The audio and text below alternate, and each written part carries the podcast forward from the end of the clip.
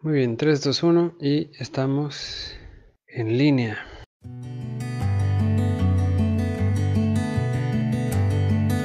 Buenas noches, damas y caballeros, niños y niñas, tlacuaches y tlacuachas. Esta es la sesión número 18 de Historias del Arlequín. Mi nombre es André Nicolás, yo soy el Arlequín, bienvenidos.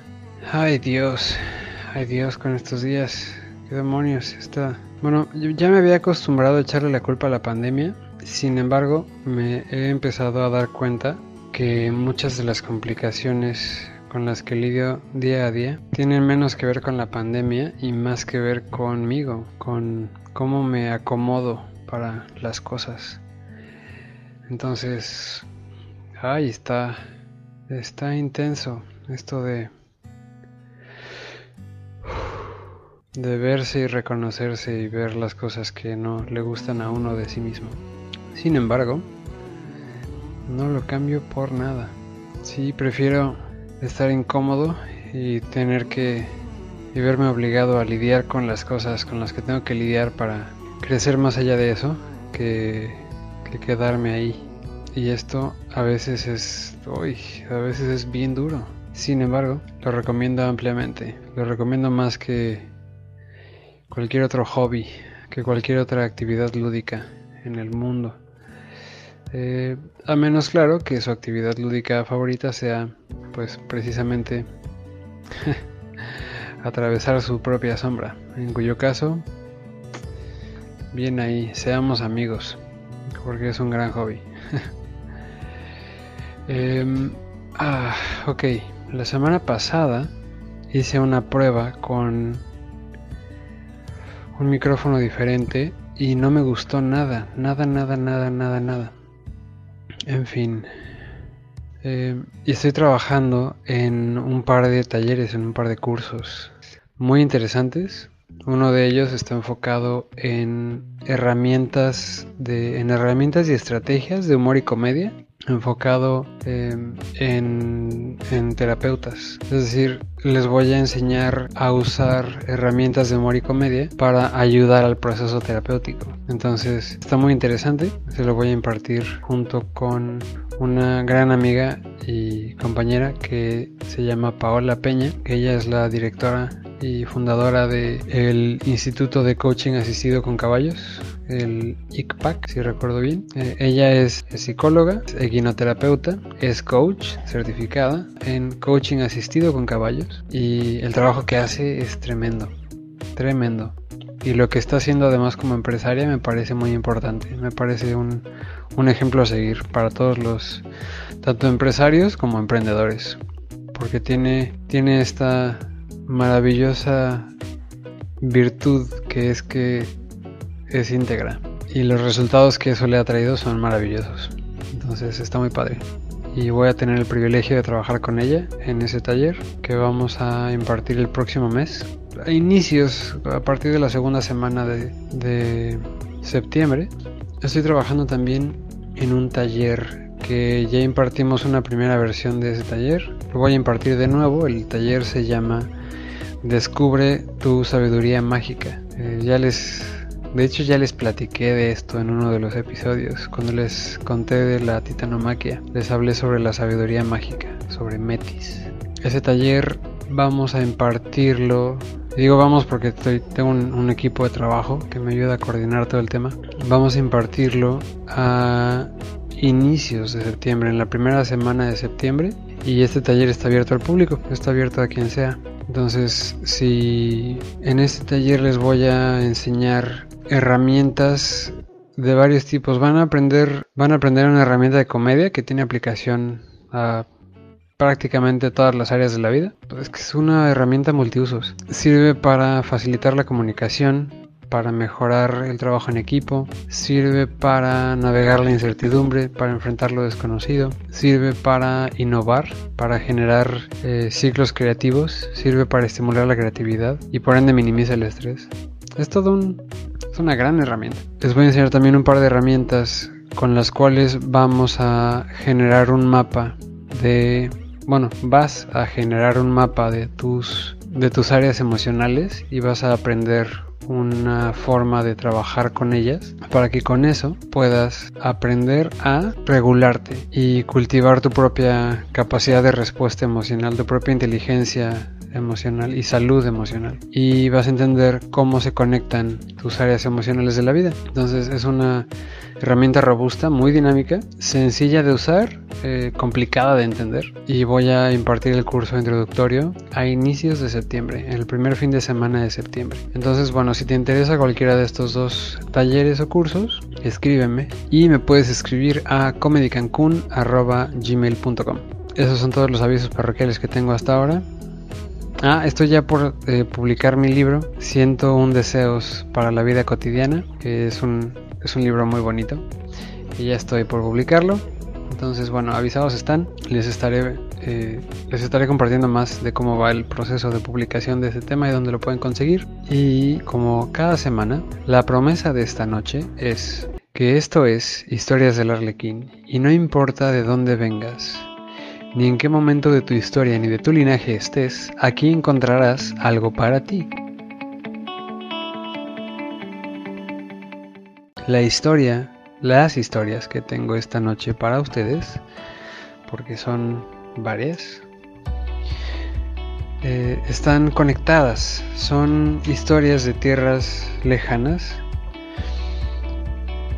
porque tenemos esta, mucho de nuestra historia aún si estamos en América y aún si estamos en el continente americano y tenemos sangre de sangre nativa corriendo, si tenemos los que tenemos la fortuna de tener sangre nativa corriendo por nuestras venas, mucho del el contexto, de los símbolos, de, las, de los significados y de las historias, de las cuales está hecha la cultura en la que vivimos y la cultura con la que fuimos criados viene del otro lado del charco, viene del continente de pues Europa principalmente, algunas partes de África y algunos cachos de Asia. El, el grueso del mexicano tenemos somos latinos y mucho de nuestra cultura viene de allá, mucho de nuestros significados vienen de allá. Entonces es importante que nos asomemos a los significados que hay por allá para que podamos a partir de eso, de entender esos significados, desconfigurarlos y rescatar los significados de acá para después desconfigurarlos también y descubrir entonces aquellos verdaderos significados que son los que nos habitan. El proceso del personaje cómico, el proceso del personaje escénico, es un personaje de entendimiento, asimilación, desintegración y reconfiguración de los significados. El, proceso de un, de un personaje, cualquier personaje que el comediante asume, en el ejercicio de comedia con C mayúscula, es un ejercicio donde yo me enfrento a un símbolo, me paro frente al símbolo, y ese símbolo lo empiezo a disolver porque lo empiezo a entender. Conforme lo empiezo a entender, me voy aferrando a él, me voy integrando con él hasta que llega un punto en el que ya no sé dónde empieza el símbolo y dónde empiezo yo. Ese es apenas el primer paso. La mayoría de las personas con inclinaciones espirituosas cometen el error de quedarse atorados en esta primera etapa donde se agarran del símbolo hasta que ya no saben dónde acaba el símbolo y dónde acaban ellos. Y ese es un gravísimo error, porque la persona que agarra un símbolo y se pega a él y se lo, se lo inserta sin ir más allá, lo único que está haciendo es alterar su percepción de sí misma y confundiéndose aún más, porque entonces todos los significados que la persona asimile a partir de ahí vienen bloqueados o vienen interferidos por ese símbolo, ese significado que no ha acabado de asimilar y de entender y de integrar. Recordemos que un símbolo, una máscara, es un significado de significados, es una herramienta cuyo propósito es dejar de ser una herramienta. La máscara, el símbolo, la runa, el sigilo, tienen como propósito disolverse, que la persona que los usa ya no dependa de esos símbolos para llevar a cabo, para ejercer los significados y las capacidades que a esos símbolos les ha atribuido. Entonces el primer paso de el ejercicio de la máscara, del ejercicio escénico, o del ejercicio mágico es identificar un símbolo que queremos entender y después estudiarlo profundamente. Estudiándolo profundamente, la atención se vuelca hacia el símbolo y entonces lo empieza a asumir como propio, se identifica con él. Y al identificarnos con él llega un punto en el que estamos agarrados a ese símbolo, a esa imagen, a esa máscara. Acto seguido, cuando ya tenemos bien agarrada y pegada la máscara a la piel, cuando ya nos pusimos la máscara, estamos en el primer movimiento que es ponernos, ponernos la máscara de forma inconsciente. El segundo paso es identificar la máscara y quitárnosla. Y para quitarnos la máscara tenemos que hacer el movimiento inverso de entendimiento, que es revisarnos y revisar el símbolo con el cual hemos agarrado, la máscara que nos hemos puesto, y reconocer cuáles son los significados a partir de los cuales me moví para ponerme esa máscara, me moví para agarrar ese símbolo, cuál fue la necesidad, usualmente emocional, que me llevó a iniciar ese ejercicio por primera vez. Una vez reconocido eso, cuando llevo a cabo el ejercicio de identificar la necesidad emocional, voy a identificar los significados. Es decir, voy a identificar las características de la máscara, voy a identificar de qué está hecho ese símbolo y, por contraste, de qué estoy hecho yo. O viceversa, de qué estoy hecho yo y por contraste de qué está hecho el símbolo. Esto me permite que pueda mover mi atención de regreso y suelte la máscara que me he puesto o el símbolo que me he atribuido, el título que me he atribuido, etc. Esto permite que yo pueda volver a estudiar el símbolo, lo pueda volver a revisar, yo pueda volver a revisar la máscara, para entonces, ya que he entendido de qué está hecha, puedo revisarla desde afuera. Y ahora, como ya la conozco íntimamente, ya tengo una perspectiva que me permite entenderla más allá, ver mucho más allá de lo que originalmente había entendido en el símbolo en la máscara. Entonces, esto es revisarla desde afuera. Revisada la máscara desde afuera, puedo entonces elegir cuándo y cómo uso los símbolos, los significados, las máscaras que ahora he entendido. Entonces, esta, esta elección me lleva al siguiente paso del ejercicio que es ya que yo puedo elegir, puedo elegir de todos los significados que ese símbolo tiene, cuál es el que voy a ejercer. No necesito para usar exitosamente una máscara ejercer todos los significados de la máscara cuando la use. Con uno que elija es suficiente para que la atención empiece por ahí a reidentificarse conociendo ya la diferencia entre lo que yo soy y lo que es el símbolo de la máscara. Entonces, Quinto es ejercer un significado. Ejercer un uno de estos significados, uno de estos símbolos, me lleva, más bien lleva a mi atención a atravesar en ese ejercicio inicial, empezando por un granito de arena, empezando por un movimiento chiquitito, lleva la atención a explorar, a recorrer todos los significados posibles, incluso tanto los que conozco como los que no conozco, llevándome así a nuevos entendimientos, por similitud y por diferencia, por afinidad y por contraste. Porque en este ejercicio del símbolo de la máscara, la atención va navegando todos los diferentes gradientes de conciencia que puedo tener al respecto de ese símbolo, tanto como, como una persona separada del símbolo, como si yo fuera el símbolo mismo. Y ese entendimiento genera un loop. Este loop, este eh, circuito activo de retroalimentación, hace que el entendimiento aumente de manera exponencial. Y como aumenta de manera exponencial, esto me da mayor libertad cada vez para llevar a cabo el ejercicio de la máscara, como para cambiarlo o para llevarlo en direcciones diferentes, es decir, explorarlo. Y se convierte en una exploración con conocimiento de causa. Esta exploración con conocimiento de causa es una exploración consciente de el momento presente. Y una exploración consciente del momento presente, damas y caballeros, es algo muy poderoso. Entonces, estos son seis pasos. son seis pasos para ponernos la máscara, para conocer el símbolo, para acceder al significado de lo desconocido. Estos seis pasos los pueden llevar a cabo con cualquier significado que se encuentren en cualquier cosa, cualquier área de sus vidas. Cualquier cosa que quieran entender pueden aplicarle estos seis pasos.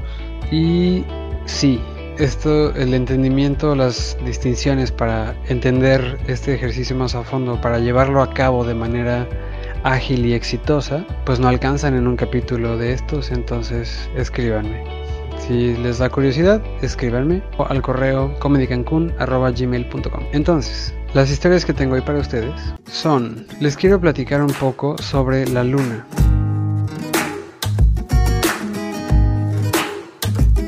La luna es esta cosa que conocemos desde siempre, que incluso damos por hecho. Y sin embargo, algunos de nosotros, los que tenemos alguna o hemos tenido en algún momento una aspiración poética o artística, nos hemos en algún momento de la vida enamorado perdidamente de ella. Es una cosa extraña, es una cosa diferente a todos los astros. No conocemos ningún otro astro que haga lo que la luna hace, que es asomarse y esconderse, asomarse y esconderse. La luna es el único astro que conocemos cuya vestimenta, cuyo rostro cambia, como cambian las temporadas. El sol cambia de posición en el cielo a lo largo del año, pero siempre es el sol. La luna cambia de forma, cambia de posición en el cielo, cambia los momentos en los que aparece y cambia incluso el tamaño con el que la vemos. La luna es un astro con el cual podemos confirmar que aún la eternidad se mueve. La luna ha sido llamada de muchas maneras a lo largo del tiempo. Empezando desde este lado del, mundo, los mayas le llamaban Ixchel. Ixchel. La reconocían como la diosa del amor, de la gestación del agua, de los trabajos textiles, curiosamente, de la luna y de la medicina. Esta diosa lunar, esta diosa luna, igual que muchas otras, era considerada esposa del dios solar y tenía un rostro bueno y un rostro malo en su rostro malo maléfico, vaciaba los odres de la cólera sobre el mundo, porque reconocían los mayas que Ixchel tenía efecto sobre las aguas. Y el efecto de la luna sobre las aguas es interesante porque lo podemos ver visiblemente en las mareas, que suben y bajan, y suben más cuando la luna está llena, y podemos verlo también en nuestras aguas, en nuestras emociones. Es curioso que en muchas culturas, en muchos lugares distintos, el agua es identificada con las emociones. Las emociones son identificadas también con las mujeres, porque son esta energía sutil pero avasalladora. Es una energía distinta a la del sol que es penetrante y se impone. La energía asociada a la luna y a las aguas, y a los reflejos y a los misterios, es una energía sutil pero imparable. Ixchel significa mujer arcoíris, luminosa. Los aztecas le llamaban Metzli o Metzi y le atribuyen la facultad de dominar el agua sobre el planeta por medio de la serpiente. La serpiente también es un símbolo interesante porque en varios lugares se refieren a una cierta energía o percepción de manera serpentina. En algunos otros lugares de manera dracónica, dragónica, en fin, los aztecas le llamaron Mestli y sabían que dominaba el agua y entonces ella le atribuían la capacidad de mandar tormentas o inundaciones incluso. Y también la identificaban con el amor materno. Luna, emociones, agua, aspecto femenino. Los griegos le llamaron Selene y ellos no le atribuían no le atribuían ser esposa del sol, ellos le atribuían ser hermana del sol, lo cual es interesante porque en esa configuración hay toda una serie de implicaciones muy interesantes y muy importantes. En la mayoría de las culturas que conocemos, el hombre tiene dominio sobre la mujer. Es, se considera que el marido es como el chido y la mujer debe someterse de alguna manera. Y esta es una tradición como muy fue muy marcada en muchos continentes durante muchos siglos. Sin embargo, los griegos los identifican como hermanos, es decir, los ponen como iguales. A pesar de las grandes diferencias que tienen, los ponen como iguales. Y esa es una distinción que me parece muy importante. Y es una distinción que me parece importante que traslademos de vuelta, no solamente a la luna y al sol en cuanto a su importancia sobre nuestras vidas, sino en cuanto a marido y mujer. Hay entonces una serie de significados que los griegos le atribuyen a la luna, a Selene, eh, para identificarla y distinguirla del sol uno de los símbolos que usan es la luna creciente, que es cuando se ve como, como cuernito o como sonrisa. Que de nuevo, es el único astro que conocemos que puede hacer eso. El sol no hace eso. El sol no tiene ese movimiento. Por grande y por tremendo que sea y por poderoso que sea el sol, el sol no tiene esos ciclos, esos cambios, esos movimientos. Por ende, el sol no tiene esas danzas. La luna es el primer astro que nos enseña sobre la danza y es el primer motivo que tenemos para asignarle un aspecto sagrado a las danzas que elevamos, con las cuales nos elevamos hacia la eternidad. Como nota al pie, y nada más para como un saludo a una persona que fue amiga mía hace mucho tiempo, a la diosa de la luna los romanos le llamaron Diana y la comparaban también con Artemisa. Curiosamente los romanos a Diana, como diosa de la luna, la consideran una diosa virgen y protectora del parto, que son la forma en la que los romanos trasladaron y, acoplaron los símbolos es extraño. Es, en algunos casos fue como línea directa, pero en otros casos los movieron por vías extrañas, por vías eh, poco usuales, eh, poco lógicas. Porque si se fijan, la mayoría de los símbolos y de las atribuciones a la luna que hemos visto ahora, digo, son tres, pero me parece que son suficientemente buenos referentes, son lógicos. La luna tiene un impacto sobre las aguas. Las aguas, nosotros tenemos agua también. Cuando las aguas se mueven, hay una cierta, eh, hay un movimiento también en, en, nuestras emociones. Se identifica el movimiento de las aguas con el movimiento de mi interior y entonces se identifican a las emociones como las aguas. Y entonces si la luna tiene impacto sobre eso, que tiene impacto sobre, sobre mis emociones, y quienes dominan las emociones, quienes las entienden perfectamente bien, son las mujeres, entonces la luna debe ser femenina. Y la luna tiene estos movimientos que el sol no tiene, que son los movimientos que la mujer hace a lo largo y ancho de la tribu y de la comunidad, porque nutre, porque defiende, porque crea, porque cuida, porque trabaja, porque hace un montón de cosas. Cuando el aspecto, el, movimiento masculino, al ser más eh, lineal, no tiene tanta versatilidad y entonces la luna debe de ser mujer. Y dentro de eso hay una profunda admiración por la inmensa infinita capacidad de la mujer de ser y hacer todo lo que es y moverse por todos los aspectos y momentos del cielo. Entonces, amigos, hombres, tengámoslo en cuenta, ¿va? La luna, por ende, como es un astro principalmente nocturno, es decir, de los momentos cuando no vemos cosas, de los momentos de oscuridad. Es un astro al que le atribuimos lo desconocido, lo misterioso. Uno de los términos más atribuidos a lo misterioso, a lo desconocido, curiosamente, es su opuesto, es el conocimiento. Y más allá de eso, es la sabiduría.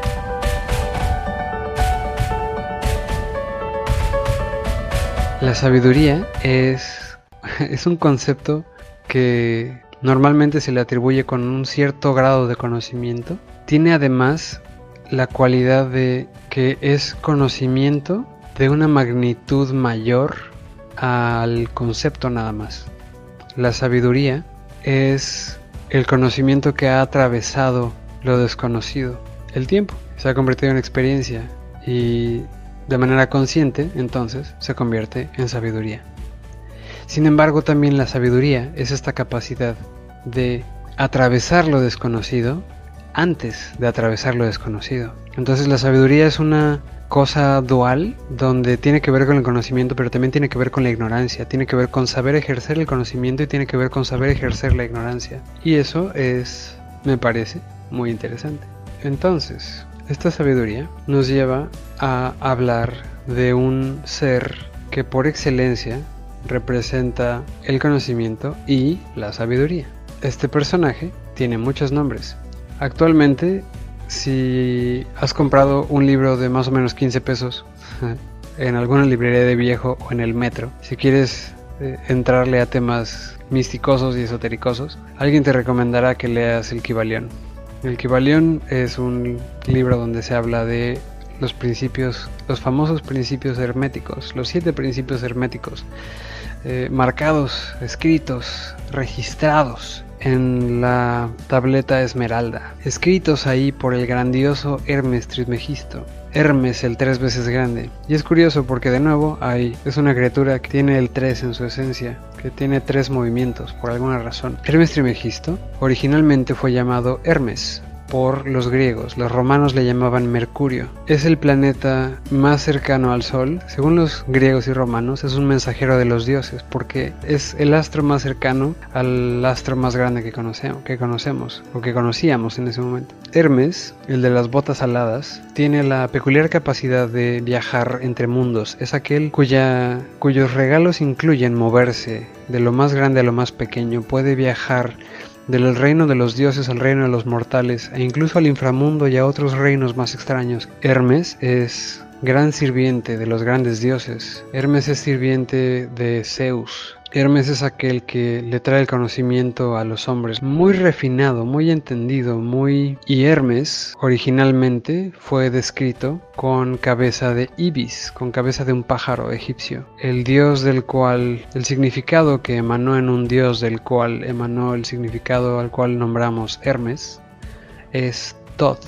Thoth, el cabeza de ibis, es dios del conocimiento en Egipto. Principalmente, específicamente, Thoth es reconocido como el dios que inventó la lengua escrita. Y esto es muy relevante, en especial para estas historias, es importante que consideremos qué es el lenguaje escrito. Antes de todo, no teníamos lenguaje escrito, teníamos conocimiento y teníamos una forma y formas de relacionarnos que eran muy diferentes y sin embargo podíamos explorar, conocer, aprender y transmitir ese entendimiento y conocimiento. Esto nos llevó a conocer y entender muchas cosas. Sin embargo, nuestro conocimiento y nuestro entendimiento era frágil porque dependía directamente de que estuviéramos cerca el uno del otro, de que estuviéramos en comunidad, de que estuviéramos en tribus. Si la tribu se rompía por alguna catástrofe, ese entendimiento se empezaba a disolver hasta que las personas que se habían quedado sin tribu pudieran encontrar una tribu nueva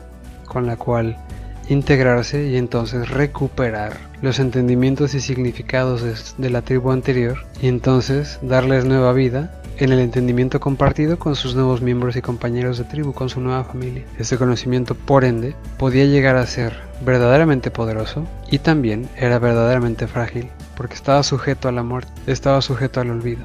Y como tantas veces sucede en las actividades del mundo, y del destino del orlog en el cual estamos, del destino que nos ha tocado vivir como especie, como humanidad, como mundo, hubo una catástrofe. Esa catástrofe fue tan grande que ni siquiera recordamos su nombre, solo sabemos que algo se perdió. Y eso que se perdió, si bien no lo conocemos por nombre, lo conocemos porque aunque no sepamos nombrar, sabemos nombrar su ausencia. En esa infinita ausencia experimentamos un dolor y un sufrimiento infinitamente más grande que cualquier otra cosa que hubiéramos conocido antes, y es un sufrimiento infinitamente más grande que cualquier cosa que hayamos conocido desde entonces. Entre los dioses, la mayoría de los dioses vieron nuestro sufrimiento y no pensaron más de nosotros, porque nosotros para los dioses somos, en el mejor de los casos, insignificantes y en el peor de los casos, cosas que pueden simplemente usar y desechar. Sin embargo, uno de los dioses, al haber convivido con nosotros como criaturas primitivas,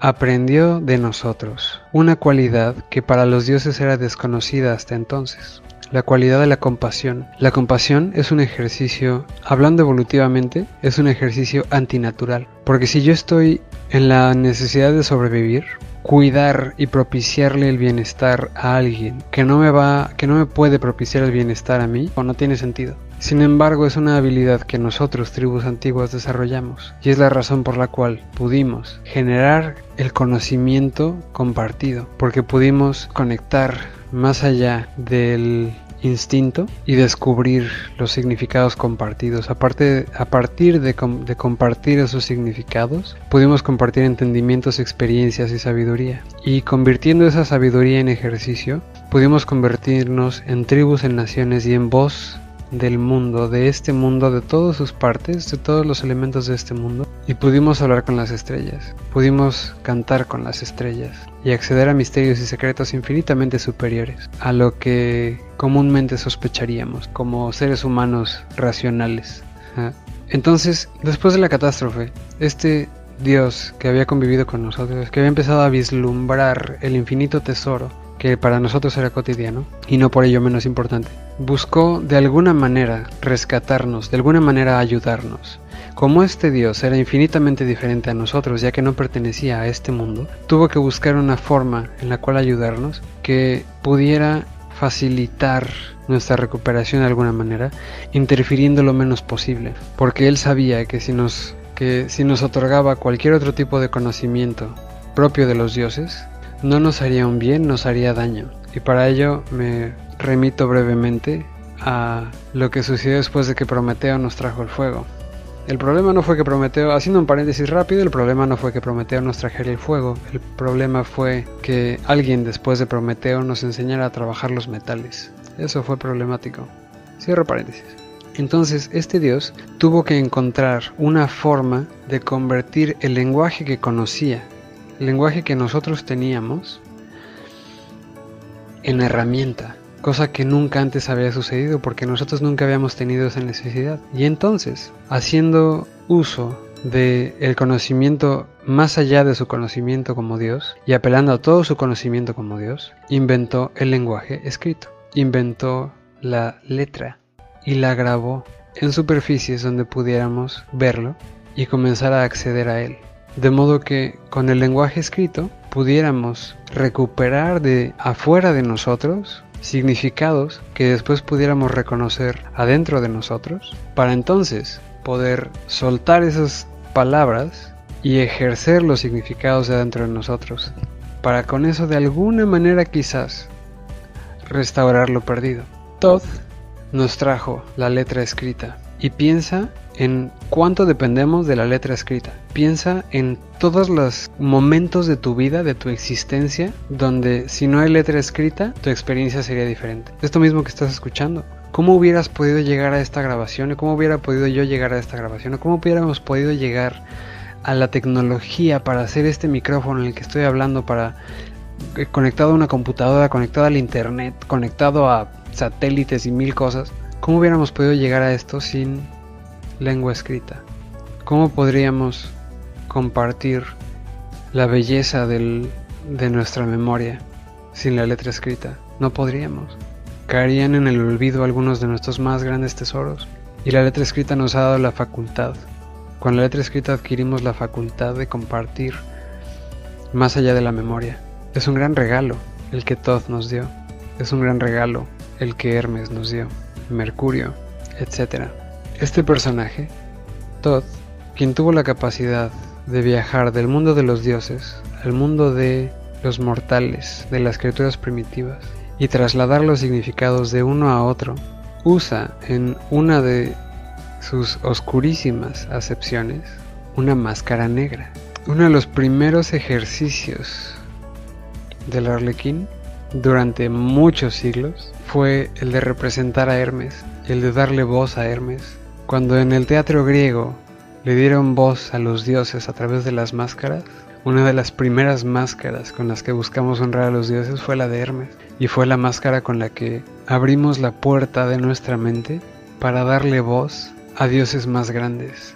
Y remitiéndonos a lo que platicamos al inicio de este episodio, donde el ejercicio de la máscara es el de identificarnos, reconocer los significados, recuperarnos, revisar de nuevo los significados que, tomamos, elegir la ruta, ejercer y caminar la ruta, explorar el momento presente conscientemente, con conocimiento de causa, y recorrer la ruta de esos significados, de la conciencia de lo que eso es, cultivando así la sabiduría, es relevante si acaso. En el peor de los casos es relevante que Hermes haya sido el primer dios que rescatamos de nuestro interior. Y en el mejor de los casos, me parece vitalmente importante recordarlo, porque ese movimiento de conciencia, ese movimiento de recuperar los significados que se coagularon en la imagen de un Dios que puede viajar a través de los mundos para hablar con otros dioses y que nos brindó el conocimiento escrito, que es la tecnología más antigua que conocemos y que recordamos, ese movimiento de conciencia es eco también de los demás movimientos de conciencia de la humanidad en los diferentes continentes a lo largo de la historia, con diferentes nombres, con diferentes formas, pero el eco es el mismo. No es que Hermes o Thoth o Arlequín sean específicamente ese personaje, es que son un reflejo de un momento en el cosmos, con características específicas, con características muy específicas, que decantados a través de los cinco niveles de los cuales les hablé la semana pasada se convierten en acciones, efectos y realidades. Y a lo largo del tiempo se convierten en comunidades, sociedades, culturas. La próxima semana les voy a platicar sobre los dioses sumerios. y sobre algunos de los antiquísimos significados que hasta hoy aún llevamos de ellos, que aún cargamos en nuestras conciencias, en nuestras mentes, en nuestras sociedades. Y les voy a platicar sobre dos de esos dioses sumerios. Bueno, les voy a hablar de hecho de varios de ellos, pero principalmente les voy a hablar de dos dioses sumerios que son una sorpresa. Esta fue la sesión número 18 de Historias del Arlequín. Espero les haya gustado. Mi nombre es Andrew Nicolás. Yo soy el Arlequín. Síganme en Facebook como Andrew Nicolás Barajas, en Instagram como Comedy Cancún, en Spotify como Historias del Arlequín y me pueden escribir para comentarios, chistes, chismes, intereses, eh, aquellos interesados en tomar los talleres que les mencioné, escríbanme a comedycancun.gmail.com. Dicho esto, espero que, sin importar de dónde vengas o a dónde vayas, y sin importar en qué momento de tu historia o de tu linaje estés, esta noche hayas encontrado algo para ti. Muchas gracias y buenas noches.